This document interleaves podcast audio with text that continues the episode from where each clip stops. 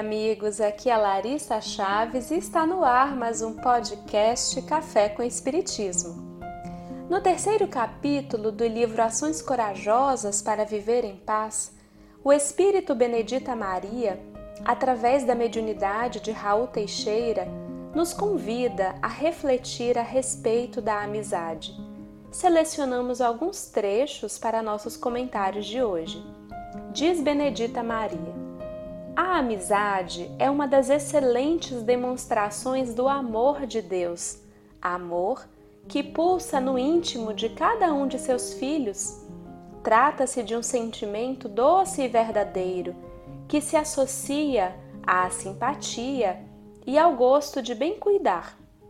Os verdadeiros amigos, em virtude do sentimento de cuidado que alimentam, têm sempre a coragem de cumprir seu dever de aplaudir, elogiar, incentivar uns aos outros. Quando das produções felizes, moralmente elegantes e das boas atitudes cotidianas.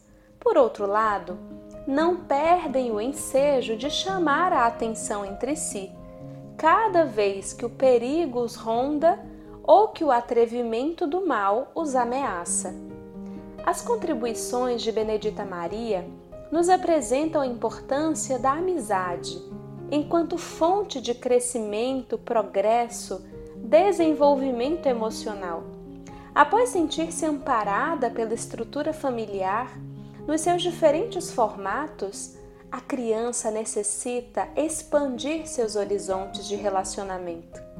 Encontrará nos amiguinhos de infância o campo propício para essas primeiras experiências. Aprenderá que nem tudo é exatamente como ela gostaria, que precisa ceder e emprestar, compartilhar para brincar junto desfrutar da presença do outro. Enfrentará algumas frustrações naturais da convivência e importantes para o desenvolvimento da resiliência e da autoconfiança. Sentirá maior vinculação com alguns amiguinhos e começará a compartilhar pequenas confidências sobre seus brinquedos favoritos. Na adolescência, a amizade ganha protagonismo na vida do ser em desenvolvimento, que tem ânsia de pertencimento a algum grupo de amigos, para que se sinta importante e valoroso.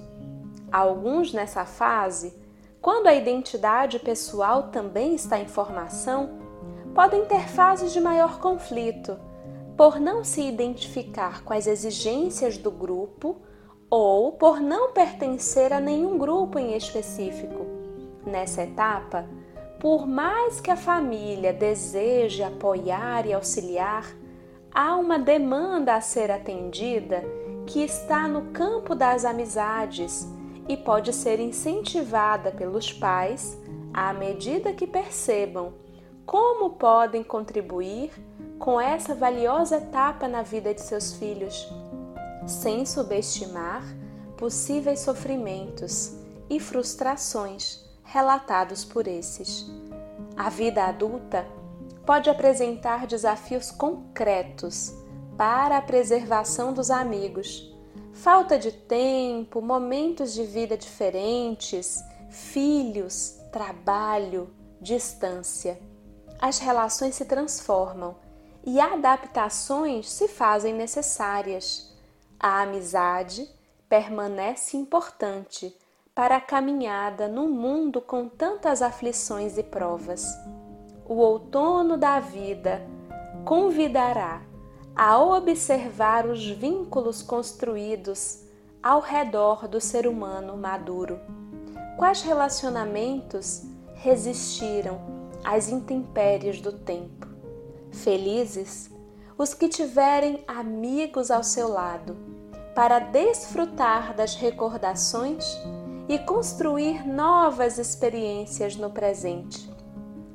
O trecho de uma das músicas do querido amigo Denis Soares nos diz: Deixe perfumar, você merece sim.